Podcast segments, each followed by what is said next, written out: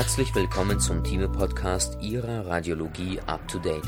Heute mit dem Beitrag Bildgebende Beurteilung des Therapieansprechens unter Chemotherapie von Günter Leier, Tanja Stahl und Johannes Hoffend. Zusammenfassung RESIST 1.1 beinhaltet die international anerkannten Kriterien zur radiologischen Beurteilung des Erfolgs onkologischer Therapien bei soliden Tumoren die primär an der Tumorgröße orientierte RECIST-Klassifikation beinhaltet Tumorherde in Zielläsionen und Nicht-Zielläsionen. RECIST 1.1 kategorisiert die international anerkannten Kriterien zur radiologischen Beurteilung des Erfolgs onkologischer Therapien bei soliden Tumoren. Neben einer Mindestgröße sind gute und reproduzierbare Messbarkeit sowie eine adäquate Repräsentation der Gesamttumorlast Anforderungen an Targetläsionen die Kategorie der Non-Target-Läsionen fasst alle weiteren Tumormanifestationen zusammen, die die Kriterien einer Target-Läsion nicht erfüllen. Sowohl Target als auch Non-Target-Läsionen entscheiden im Verlauf über den Therapieerfolg. Dabei sollten Bildgebung und Krankheitsverlauf prinzipiell im Einklang stehen. Funktionelle bildgebende Parameter werden derzeit in der RECIST-Klassifikation nicht berücksichtigt, daher ist zusätzlich die Kenntnis solcher spezieller Klassifikationen unerlässlich solche neuen Einteilungen tragen modernen onkologischen Therapieansätzen unter Berücksichtigung aktueller tumorbiologischer Erkenntnisse zunehmend Rechnung. Die Jason-Klassifikation oder IWG wird bei Lymphomen angewandt und bezieht PET und klinische Parameter mit ein Choi und Emrysist gelten für gastrointestinale Stromatumoren bzw. hepatozelluläre Karzinome und versuchen die Tumorneoangiogenese bzw. Tumorvitalität mitzuerfassen. PERSIST zielt auf eine reine PET-Einteilung des Therapieansprechens bei soliden Tumoren. Eine erneute Modifikation von RECIST unter Berücksichtigung funktioneller bzw. molekularer Bildgebung ist für die radiologisch-onkologische Zukunft wünschenswert Einführung. Anforderungen. Die Anforderungen an die radiologische Diagnostik in der Onkologie haben sich in den letzten Jahren tiefgreifend verändert. Die zunehmende Individualisierung der Therapie, insbesondere bei den chemotherapeutischen Behandlungen onkologischer Erkrankungen, machen die Kenntnis und Anwendung standardisierter radiologischer Beurteilungskriterien unabdingbar Hohe Behandlungskosten, zum Beispiel durch den Einsatz sogenannter Biologicals, relativieren die Kosten des diagnostischen Aufwands und fördern die Bereitschaft klinischer Onkologen zu einer umfassenden radiologisch-onkologischen Diagnostik. Akzeptanz wird der radiologische Partner aber nur erlangen, wenn er über gegebenenfalls auch sehr genaues tumorspezifisches Wissen verfügt und weiß, nach welchen Kriterien er das Therapieansprechen beurteilen muss Insbesondere in der Studiensituation, mittlerweile aber auch im klinischen Alltag, sind für die Angabe der sogenannten objektiven Therapieantwort (Objective Response) radiologische Kriterien entscheidend. Beurteilung des Therapieansprechens Onkologische Klassifikationen des Therapieansprechens wurden für Studiensituationen entwickelt Sie sollten objektivieren, ob durch frühe klinische Tests gewonnene Kenntnisse in Klinische-Phase-II-Studien umgesetzt werden und ob Klinische-Phase-II-Studien ausreichend gute Ergebnisse zeigen, um weitere Investitionen und Phase-III-Studien zu rechtfertigen. Das Heranziehen harter klinischer Endpunkte wäre dafür zu langwierig und ist daher nicht sinnvoll Ausreichend reproduzierbare morphologische Messparameter sind die einfachste Möglichkeit, die Frage des Tumoransprechens frühzeitig und zuverlässig zu beantworten. Die Sonographie ist dafür allenfalls im Einzelfall, zum Beispiel bei hautnahen Läsionen, geeignet, weil sie in der Regel zu subjektiv ist. Die Endoskopie ist ebenfalls schwer quantifizierbar und erforderliche Spezialtechniken sind Zentren vorbehalten. Sie ist somit nicht in ausreichender Breite bei klinischen Studien einsetzbar Tumormarker sind mangelhaft sensitiv und spezifisch und daher nur bei einzelnen Patientengruppen verwertbar. Zytologie und Histologie stehen im Verlauf meist nicht praktikabel zur Verfügung. Somit beziehen sich fast alle Kriterien zur Beurteilung der Tumor-Response bisher auf die radiologischen Schnittbildverfahren der CT und MRT. Röntgenübersichtstechniken sind nicht genau genug. Funktionelle Verfahren wie die PET entwickeln sich gerade und sollen in dieser Übersicht ebenfalls erste Erwähnung finden Beurteilung im Alltag Weil die radiologischen Beurteilungskriterien für die Studiensituation entwickelt wurden, sollte klar sein, dass diese Techniken im klinischen Alltag Schwächen haben. Quantitativ erfassbare radiologische Parameter bedeuten für den onkologischen Patienten immer nur einen Baustein im Puzzle des klinischen Kontextes. Im Einzelfall müssen solche Messparameter für individuelle Therapieentscheidungen hinter dem klinischen Gesamtbild zurückstehen Trotzdem ist die Kenntnis der diversen Response-Kriterien und Klassifikationsschemata genauso unerlässlich wie auch ihre Anwendung im heutigen klinisch-onkologischen Alltag. Grundlagen Surrogatparameter Das Überleben bleibt der Goldstandard zur Beurteilung des klinischen Therapieerfolgs. Surrogatparameter sind jedoch allgemein anerkannt als Endpunkte von Therapiestudien in Phase 2 und 3 die beiden wichtigsten sind die Tumorschrumpfung und die Zeit bis zum Tumorprogress. Die Tumorschrumpfung wird direkt erfasst, die Zeit bis zum Tumorprogress indirekt über die Beurteilung morphologischer und neuerdings auch funktioneller Kriterien unter Verwendung radiologischer Schnittbildtechniken. Tumoren werden im Therapieverlauf nach folgenden Kategorien beurteilt vollständiges Verschwinden des Tumors (Complete Response), Tumorschrumpfung (Partial Response stabile Erkrankung (Stable Disease), fortschreitende Erkrankung (Progressive Disease). Dabei bezieht sich die Beschreibung eines Fortschreitens der Erkrankung auf den Nadir. Unter dem Begriff Nadir versteht man allgemein den Tiefstwert von Werten in der Medizin, in der Onkologie also die im Verlauf der Erkrankung geringfügigste nachgewiesene Tumorlast, in den Schnittbildverfahren repräsentiert durch den geringsten Durchmesser im Verlauf. Klassifikationen für die meisten soliden Tumoren wird die Erkrankungssituation nach den RECIST 1.1 Kriterien der Tumorklassifikation festgelegt. Aus historischen Gründen und aufgrund der immer noch weiten Verbreitung sollen auch die WHO-Klassifikation und die Klassifikation RECIST 1.0 hier noch Erwähnung finden. Spezielle Klassifikationen bestehen für das Therapieansprechen von Lymphomen, die nach IWG bzw. Jason beurteilt werden auch primäre hepatozelluläre Karzinome werden speziell klassifiziert nach dem EASL-Schema bzw. M-RECIST. Für gastrointestinale Stromatumoren gelten die Choi-Kriterien. Die metabole Therapieantwort wird im Rahmen von PET-Studien nach PERSIST evaluiert. Nicht berücksichtigt werden im Folgenden noch speziellere Klassifikationen wie die neuroonkologischen McDonald-Kriterien bei Hirntumoren modifizierte RECIST-Kriterien beim Pleura-Mesotheliom, onkologische Beurteilungskriterien unter Anwendung von Immuntherapeutika und solche beim Plasmozytom. WHO-Kriterien Die WHO-Kriterien zur Beurteilung des Therapieansprechens solider Tumoren wurden 1979 veröffentlicht. Dabei galt zwar meist das transversale CT-Schnittbild als Grundlage der Tumorbeurteilung, dies war jedoch nicht zwingend gefordert die Tumorlast wurde definiert über die Aufsummierung der Produkte der maximalen bidimensionalen Durchmesser im gleichen Bild zu einer Gesamtsumme der sogenannten SPD. Die Anzahl der zu messenden Läsionen war weder spezifiziert noch limitiert, für den Fall fortgeschrittener Karzinome eine wahre Herkulesaufgabe die oben genannten Definitionen des Therapieansprechens Complete Response, Partial Response, Stable Disease und Progressive Disease wurden erstmals definiert. Die komplette Remission definierte sich über das Verschwinden aller Tumormanifestationen, die partielle Remission über eine mindestens 50-prozentige Abnahme der SPD, die stabile Erkrankung genügte weder den Kriterien von Partial Response noch Progressive Disease. Eine Progression wurde angenommen, wenn die SPD um mindestens 25 Prozent anstieg oder neue Tumormanifestationen nachweisbar waren. RECIST Die RECIST-Kriterien lösten die WHO-Kriterien weitgehend ab.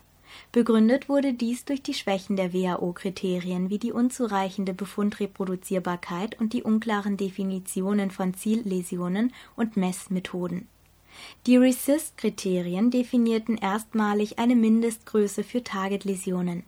Seit ihrer Einführung im Jahre 2000 genießt die Klassifikation weltweit hohe Akzeptanz zur objektivierten und standardisierten Beurteilung des Therapieansprechens solider Tumorerkrankungen. Aktuell gültig sind die Ansprechkriterien der Version 1.1 aus dem Jahr 2009. RECIST 1.0 nach RECIST werden bei Herdläsionen messbare und nicht messbare Läsionen unterschieden. Zugrunde liegende bildgebende Diagnostik war bereits in Version 1.0 in erster Linie die CT. Messbare Läsionen Als messbare Läsionen galten alle Herde, die in der Spiral-CT eine Größe von mindestens 10 mm bei einer Rekonstruktionsschichtdicke von maximal 5 mm aufwiesen.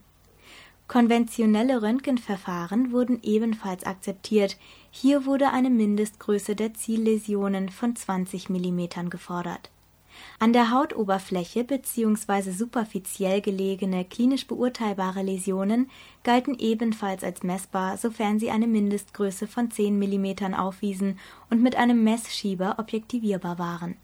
Konnten oberflächlich gelegene Läsionen auch im bildgebenden Verfahren quantifiziert werden, sollte die Bildgebung aufgrund optimalerer Reproduzierbarkeit und Objektivierbarkeit vorgezogen werden RECIST fordert die Ermittlung des jeweils größten Durchmessers. Dazu werden Herdläsionen in der CT in axialer Schnittführung quantifiziert. Bei der MRT sind Messungen in allen drei Raumebenen zulässig. Nicht messbare Läsionen Herde, die kleiner sind als 10 mm, waren nicht messbare Läsionen. Als nicht messbare Läsionen galten darüber hinaus nicht valide quantifizierbare Entitäten wie Pleura und Perikardergüsse, Aszites, Lymphangiosis und Meningiosis carcinomatosa, zystische Läsionen, Knochenläsionen, inflammatorisches Mammakarzinom, Hepatosplenomegalie und Tumormanifestationen in bestrahltem Gebiet.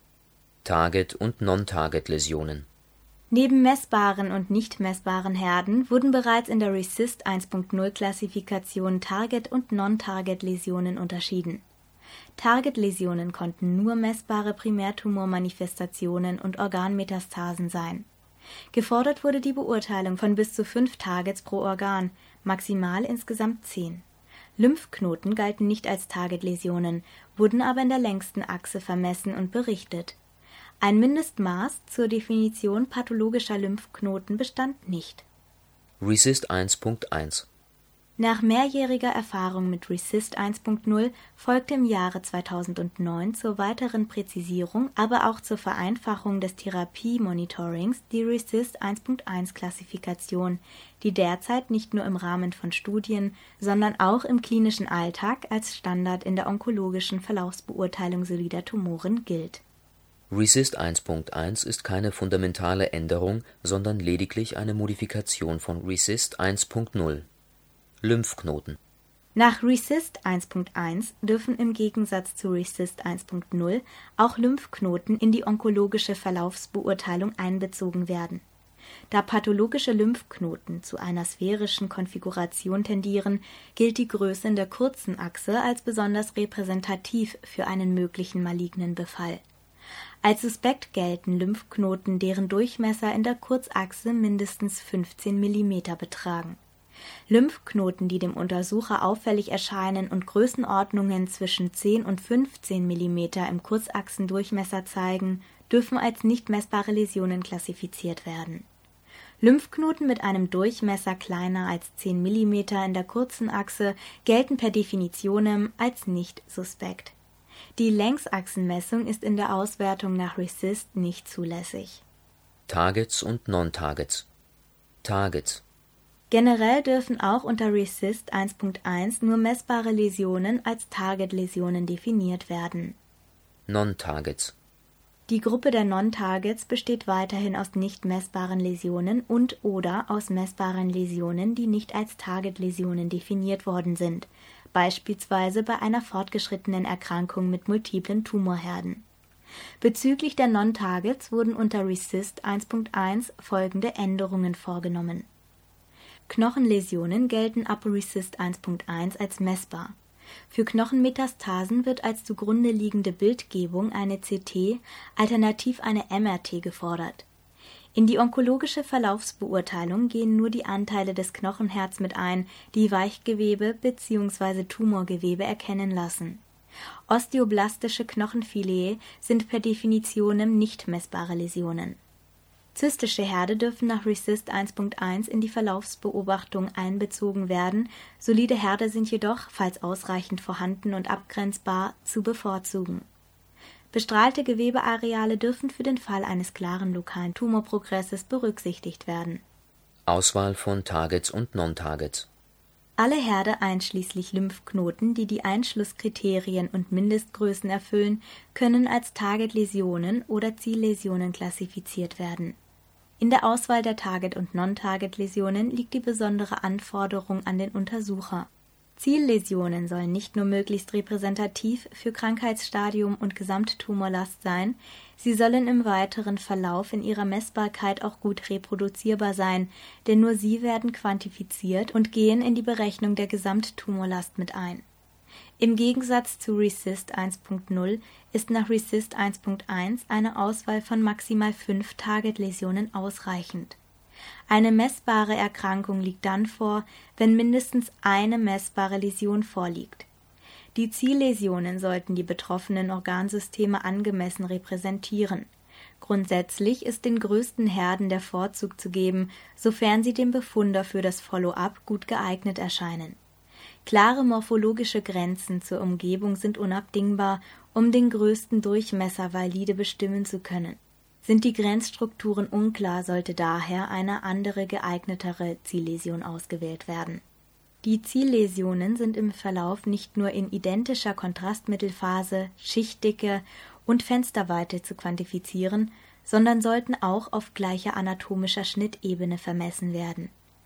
Weichteilherde sollten im Weichteilfenster bestimmt werden, pulmonale Läsionen im Lungenfenster. Baseline-Untersuchung für ein valides onkologisches Therapiemonitoring ist eine Ausgangsuntersuchung unmittelbar vor Therapiebeginn zwingend erforderlich. Der Baseline-Auswahl von Target- und Non-Target-Läsionen kommt eine ganz besondere Bedeutung zu, denn auf ihr basiert die gesamte onkologische Verlaufsbeurteilung. Target- und Non-Target-Läsionen werden zum Zeitpunkt der Ausgangsuntersuchung bzw. des Primärstagings festgelegt die hohe Anforderung an den Befunder liegt unter anderem darin, beim Primärstaging die Zielläsionen auszuwählen, die auch für die zu diesem Zeitpunkt noch nicht existenten Folgeuntersuchungen maßgeblich sein werden.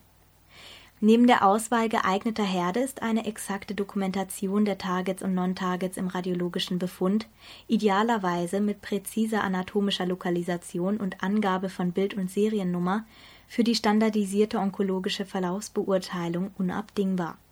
Neben schriftlicher Dokumentation sollten die Quantifizierungen im Bildmaterial anhand von Messlinien bzw. Markierungen für den Folgeuntersucher nachvollziehbar sein.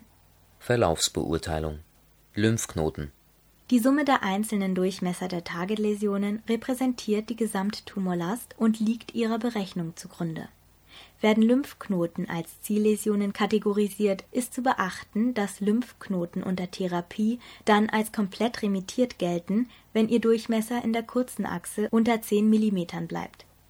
Die Gesamttumorlast kann somit nicht null werden, wenn Lymphknoten einbezogen wurden. Dies sollte bei der Beurteilung der Response Beachtung finden. Non-Target-Läsionen Die Größe der Non-Target-Läsionen geht nicht in die Verlaufsbeurteilung mit ein eine Quantifizierung der Non-Targets erübrigt sich somit. Eine präzise Beschreibung der Non-Target-Läsionen im radiologischen Baseline-Befund ist völlig ausreichend. Der Status der Non-Target-Läsionen wird im Follow-up in vorhanden oder nicht vorhanden kategorisiert.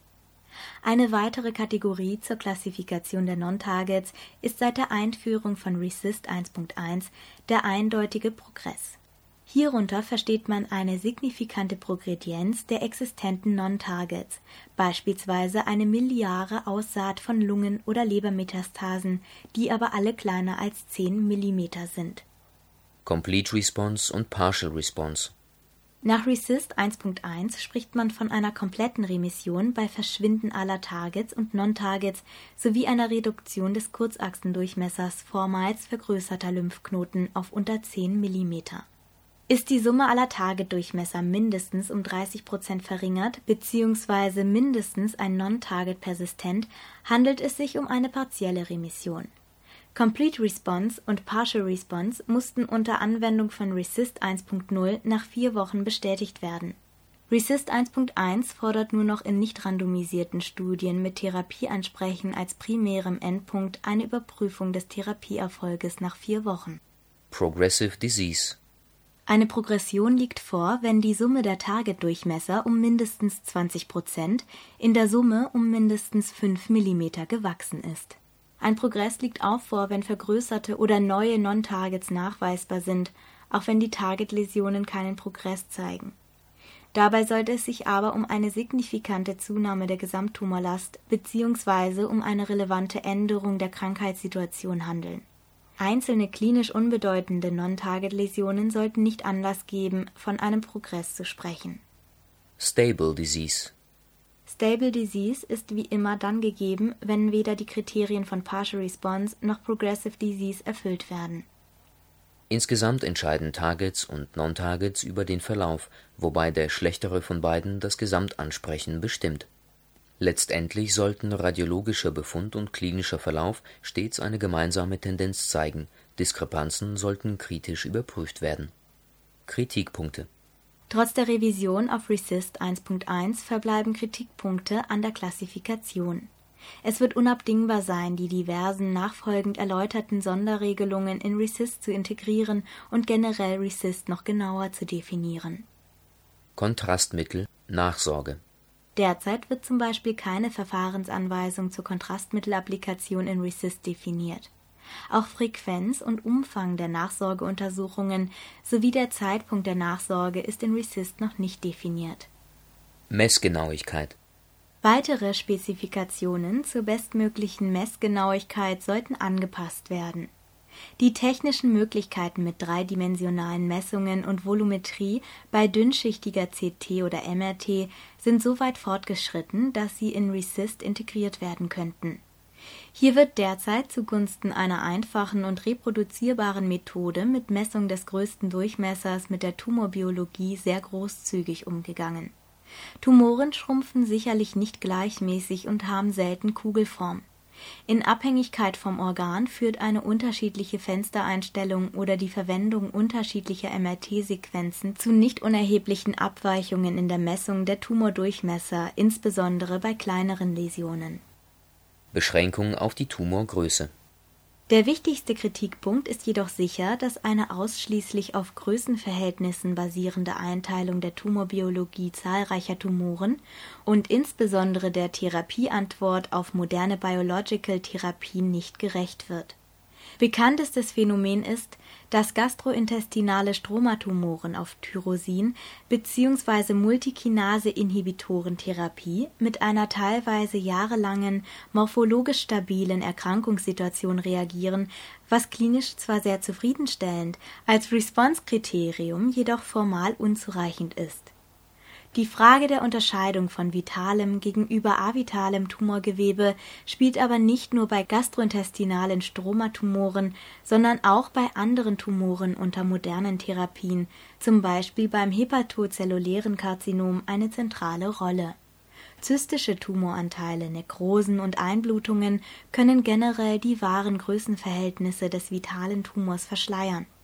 Aufgrund dieser derzeitigen Einschränkungen von RECIST 1.1 wurden für spezielle Erkrankungen oder Therapiesituationen weitere Klassifikationssysteme ergänzend entwickelt, deren Kenntnis im interdisziplinären Dialog unverzichtbar ist. IWG bzw. JASON-Kriterien Die Kriterien nach IWG zur Beurteilung des Therapieansprechens von Lymphomen wurden erstmals 1999 publiziert und 2007 überarbeitet Sie sind nach der International Working Group NHL bzw. nach dem Erstautor Jason benannt. Parameter Das Besondere bei der Beurteilung maligner Lymphome ist, dass praktisch immer eine residuale Tumormasse auch nach vollständig erfolgreicher Therapie verbleibt. Sowie die pathologische Einteilung der Lymphome außerordentlich facettenreich und kompliziert ist, so sind es auch die Jason-Kriterien Aufgrund der besonderen morphologischen Kriterien mit Residualtumor zieht die Klassifikation neben der Morphologie auch funktionelle Parameter und die bioptischen Knochenmarkfunktionsergebnisse als Parameter heran. Darüber hinaus wird die Tumorausbreitung mit der Frage eines rein lymphonodalen Befalls bzw. einer Ausbreitung ins Knochenmark oder in die Parenchymorgane Leber und Milz gesondert zur Beurteilung mitbedacht Änderungen im Vergleich zu RECIST 1.1 Prinzipiell werden zur Beurteilung des anatomischen Tumoransprechens die Kriterien herangezogen, die bereits in RECIST 1.1 erläutert wurden. Dabei ist jedoch als Modifikation zu berücksichtigen, dass als Targets ausschließlich Lymphknoten größer 15 mm in der Längsachse herangezogen werden. Bei Lymphknotenmetastasen solider Tumoren nach RECIST 1.1 werden die Kurzachsendurchmesser bestimmt Gefordert wird nun jedoch nicht die ausschließlich unidimensionale Messung wie bei RECIST. Vielmehr werden bei den Vorgaben der WHO der größte Längsdurchmesser und die senkrecht dazu gelegene Achse evaluiert. Wenn der Lymphknoten in seiner langen Achse 1,1 bis 1,5 cm misst, ist er dann als pathologisch zu betrachten, wenn die kurze ebenfalls größer 1,0 cm ist der Tumorindex wird durch Bildung der Summe aller Produkte der Durchmesser von maximal sechs Lymphomstationen gebildet. Erforderlich ist dafür die zweifelsfreie Messbarkeit der Lymphome, möglichst repräsentativ für alle befallenen Regionen. Anatomisch berücksichtigt werden außerdem isolierte Milz und Leberherde sowie gegebenenfalls Hepatosplenomegalie. PET bzw. PET-CT PET bzw. PET-CT werden prätherapeutisch ausdrücklich empfohlen für FDG-avide potentiell kurable Lymphome. Posttherapeutisch wird das Verfahren bei diffus großzelligem B-Zell-Lymphom und Hodgkin-Lymphom für notwendig erachtet, da nur so die für die Kuration notwendige komplette Remission bewiesen werden kann. Die Empfehlung nimmt auch zum empfohlenen Zeitpunkt und zur Auswertemethode dezidiert Stellung. Knochenmarkinfiltration auch zur Abklärung einer eventuellen Knochenmarkinfiltration gibt es bei Jason klare Vorgaben, auf die hier nicht näher eingegangen werden soll. Verlaufsbeurteilung Complete Response von einer kompletten Remission kann nach anatomischen Kriterien dann ausgegangen werden, wenn Lymphome, die vorher über 1,5 cm Durchmesser hatten, jetzt kleiner 1,5 cm, solche zwischen 1,0 und 1,5 cm jetzt kleiner 1,0 cm und PET-negativ werden. Klinisch darf keine Hepatosplenomegalie vorliegen. Knochenmarkinfiltrationen dürfen bei wiederholter Biopsie nicht mehr nachweisbar sein hier entscheidet bei intermediären Ergebnissen gegebenenfalls die immunhistochemische Analyse. Partial Response Die partielle Remission fordert eine SPD über maximal sechs Stationen kleiner 50 Prozent und ein fehlendes Wachstum von Leber und Milz. Bei PET-aviden Läsionen darf nur noch eine residuelle Aktivität vorhanden sein bei vormaliger PET-Negativität muss eine CT-morphologische Größenreduktion nachgewiesen werden. Der Knochenmarkstatus spielt keine Rolle.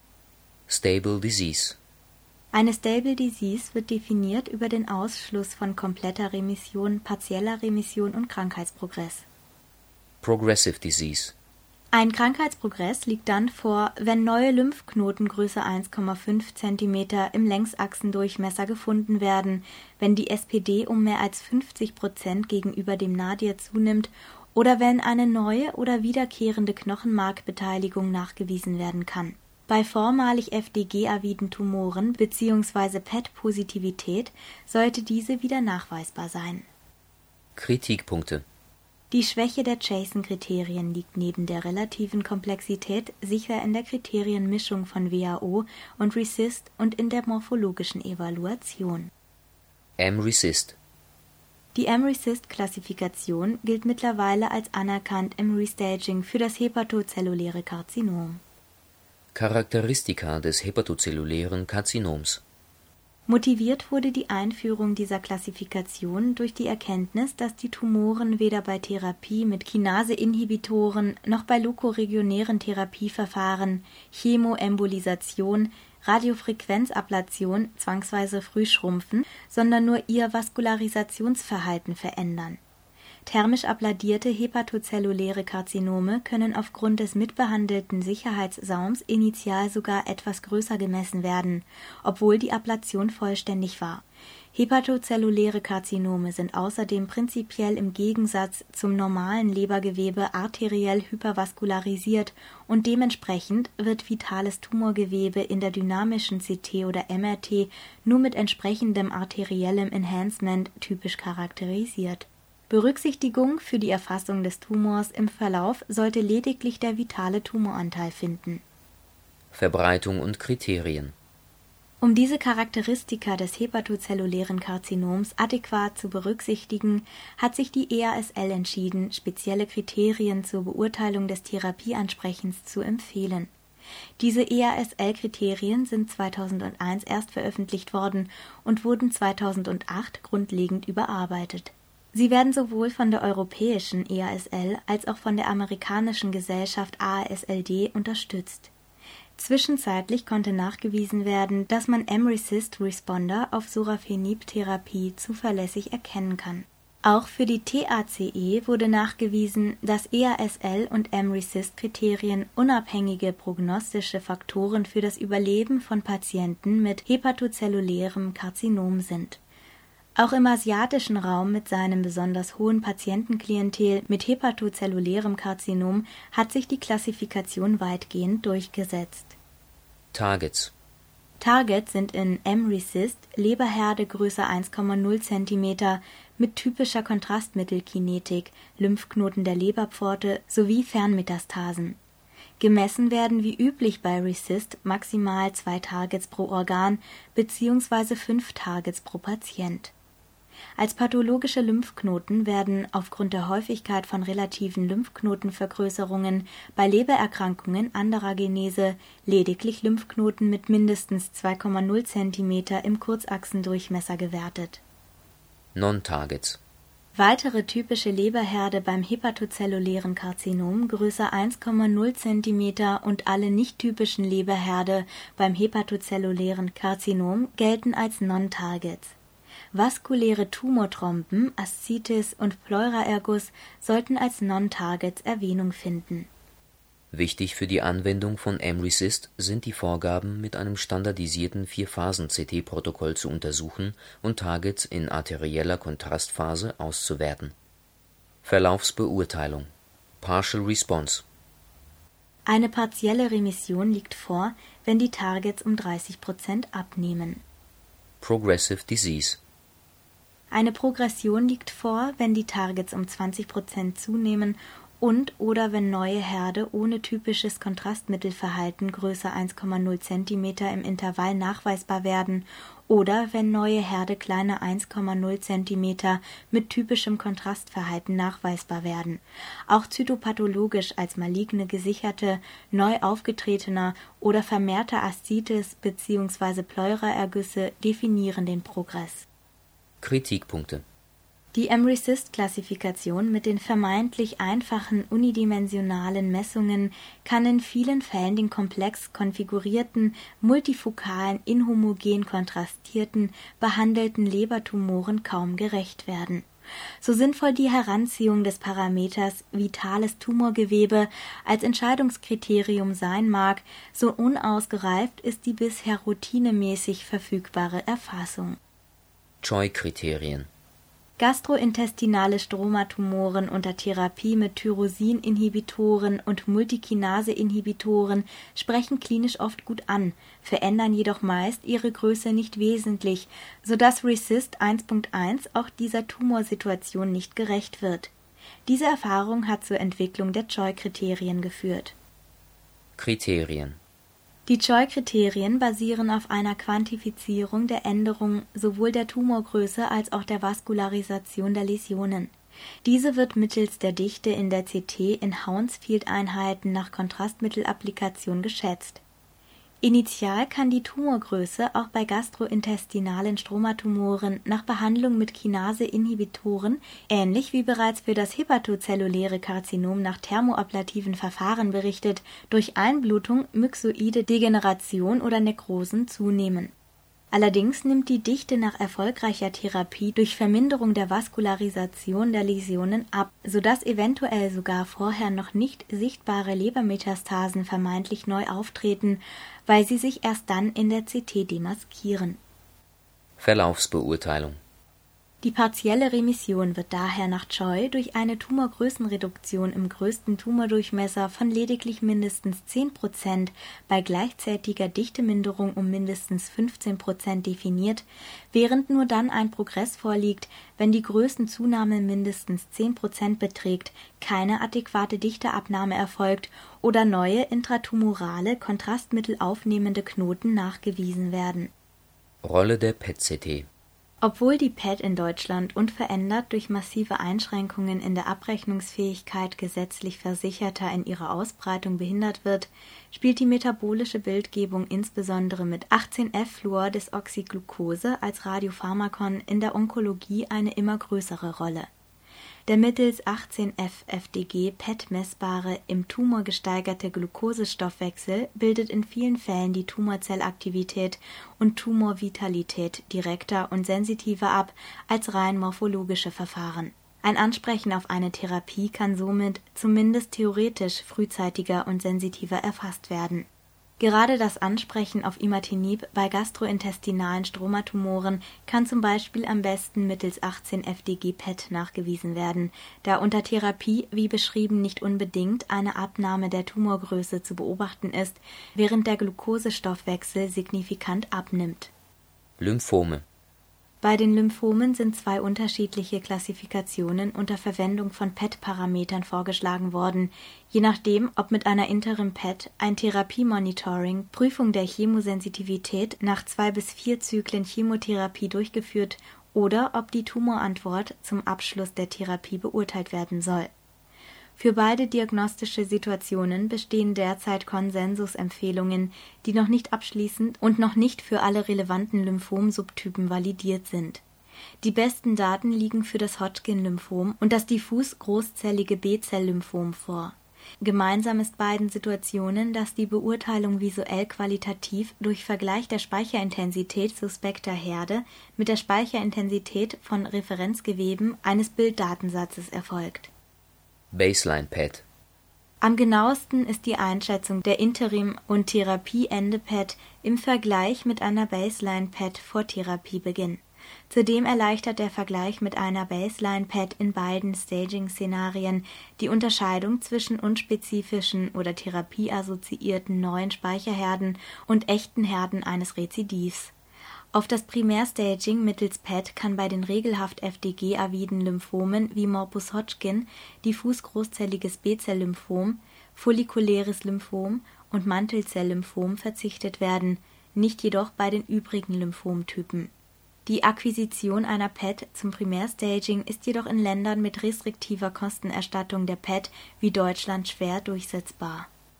Interim-PET für die Interim-PET liegen detaillierte Vorschläge im Therapiemonitoring von Lymphomen vor. Die Tumorantwort wird mit einem fünf Punkte umfassenden Score im Vergleich der Tumormanifestationen mit der Speicherintensität im mediastinalen Blutpool und in der Leber erfasst.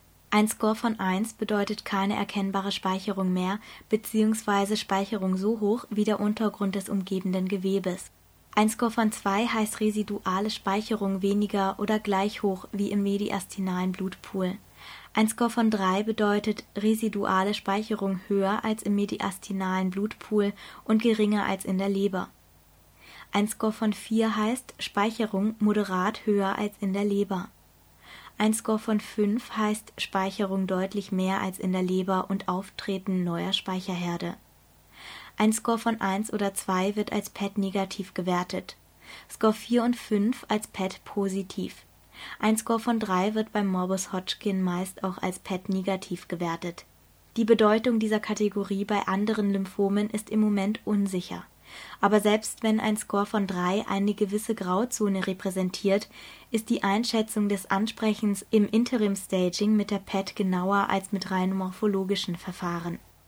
Therapieende PET die Response-Beurteilung am Therapieende ist mehr als die Interim-PET nur im Zusammenschau mit der morphologischen Zusatzinformation aus der CT möglich. So hängt die Wahl des Referenzgewebes einzelner Speicherherde von der CT-morphologischen Größe dieser Herde ab. In die Einstufung der Response-Kategorie gehen Morphologie und Metabolismus ein, wobei in zwei wichtigen Situationen dem metabolischen Signal das größere Gewicht zukommt PET-positive, aber morphologisch normale große Lymphknoten werden als positiv gewertet. Wichtiger noch, nach Therapie verbleibende residuale Tumoren gleich welcher Größe gelten als komplett remittiert, wenn sie PET-negativ sind. Letzteres konnte inzwischen für den Morbus Hodgkin in größeren Studien validiert werden. Die PET ist dadurch für den Morbus Hodgkin vom GBA anerkannt, um bei nach Abschluss der Chemotherapie oft verbleibendem residualen Gewebe zu entscheiden, ob dieses bestrahlt werden muss. Die kombinierte morphologisch-metabolische Beurteilung des Ansprechens am Therapieende ist in die Jason-Kriterien eingeflossen die Details der PET-Beurteilung sind anspruchsvoller als in der Interim-PET und würden den Rahmen dieser primär radiologisch orientierten Übersicht sprengen, daher sei auf die Originalliteratur verwiesen. Solide Tumoren. Schon 1999 hat die EORTC Kriterien zur Beurteilung eines Tumoransprechens in der 18F FDG-PET veröffentlicht 2009 erfolgte eine Präzisierung analog zu den bekannten morphologischen Kriterien in RECIST 1.1 durch Wahl. Die unter dem Titel PERSIST veröffentlichten weit in die Zukunft reichenden Vorschläge wurden auf Basis der Tumorphysiologie, der Kenntnisse über die Pathophysiologie des Glucosestoffwechsels maligner Tumoren und der Kenntnisse über die Physik der PET entwickelt. Diese Vorschläge sind momentan bei weitem noch nicht in die Praxis umgesetzt PERSIST dient vielmehr als Leitschiene für die zukünftige Anwendung der PET, um sie vor allem in Phase-II-Studien und im Therapiemonitoring einzusetzen mit dem Ziel, möglichst früh nach Therapiebeginn den Therapieerfolg zu überprüfen und gegebenenfalls frühzeitig die Therapie ändern zu können.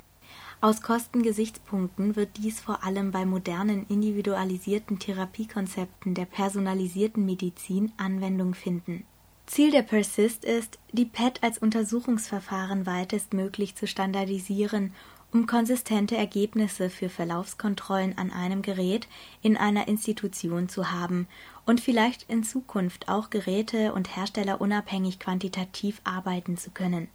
Dabei werden PET-Untersuchungs und Auswertungsparameter sehr detailliert beschrieben und auch konkrete Weiterentwicklungen der Quantifizierung der PET von SUV-Werten zu SUL, der Tracer-Aufnahme im Verhältnis zur fettfreien Körpermasse vorgeschlagen Wahl hat mehr als 3000 wissenschaftliche Publikationen zur Thematik untersucht und kommt zu dem Schluss, dass anatomische Bildgebung alleine unter Verwendung der WHO RECIST und RECIST 1.1 Kriterien, insbesondere bei Berücksichtigung moderner, personalisierter Targeted Therapies mit zum Beispiel monoklonalen Antikörpern oder Substanzen gegen zelluläre Strukturen, Enzyme, Signaltransmitter oder Rezeptoren Einschränkungen unterliegt die mit Hilfe standardisierter PET überwunden werden können. Die Stärke seiner Vorschläge liegt insbesondere auch darin, dass die verwendeten Kriterien sich methodisch eng an RECIST 1.1 anlehnen. Ausblick Trotz der Verbesserungen und der vereinfachten Auswertung in RECIST 1.1 zeigt die Vielfalt der vorgestellten und der weiteren nur erwähnten modernen Tumorklassifikationen, dass ein Bedarf zur Weiterentwicklung und Ergänzung von RECIST gegeben ist. Es wäre wünschenswert, wenn alle Anforderungen an die radiologische Tumorklassifikation des Therapieansprechens in einer Richtlinie zusammengefasst werden würden Neben dieser klassifikatorischen Weiterentwicklung benötigt der onkologisch tätige Diagnostiker aber auch bessere Werkzeuge zur Bearbeitung von einzelnen Untersuchungen gemäß der Klassifikationen und eine konsistente Tumorverlaufsdokumentation. Softwareentwicklungen mit standardisierten, die anerkannten Klassifikationen korrekt abbildenden Tools erleichtern die Akzeptanz der recht komplexen Anforderungen an die Befundung onkologischer Studien Sie sind insbesondere dann unbedingt notwendig, wenn die Verfahren aus der Studiensituation in die klinische Praxis überführt werden sollen. Derzeit bemühen sich bereits zahlreiche Firmen aus der Bildverarbeitung und RIS, PACS um solche Softwarelösungen. Kernaussagen Überleben ist der Goldstandard zur Beurteilung des klinischen Therapieerfolgs. Surrogatparameter sind jedoch allgemein anerkannt als Endpunkte von Therapiestudien in Phase 2 und 3 der Therapieverlauf wird mit den Kategorien Complete Response, Partial Response, Stable Disease und Progressive Disease beurteilt. RECIST 1.1 beinhaltet die international anerkannten Kriterien zur radiologischen Beurteilung des Erfolgs onkologischer Therapien bei soliden Tumoren. Die Klassifikation unterscheidet messbare und nicht messbare Läsionen und differenziert außerdem Target und Non-Target-Läsionen alle Herde einschließlich Lymphknoten, die die Einschlusskriterien und Mindestgrößen erfüllen, können als Targetläsionen klassifiziert werden. In der Auswahl der Target - und Non-Target-Läsionen liegt die besondere Anforderung an den Untersucher. Weil RECIST 1.1 bei speziellen Erkrankungen bzw. Therapiesituationen keine ausreichend genauen Aussagen erlaubt, sind weitere Klassifikationssysteme ergänzend entwickelt worden. Dazu gehören die Chason-Kriterien für maligne Lymphome, die MRECIST-Klassifikation bei hepatozellulärem Karzinom und die Choi-Kriterien für gastrointestinale Stromatumoren. So gesehen ist ein Bedarf zur Weiterentwicklung und Ergänzung von RECIST gegeben. Die PET, insbesondere mit 18F-Fluordesoxyglucose, spielt in der Onkologie trotz massiver Einschränkungen bei der Abrechenbarkeit eine immer größere Rolle. Für die zukünftige Anwendung der PET liegt mit PERSIST eine Leitschiene vor, anhand der die PET standardisiert werden kann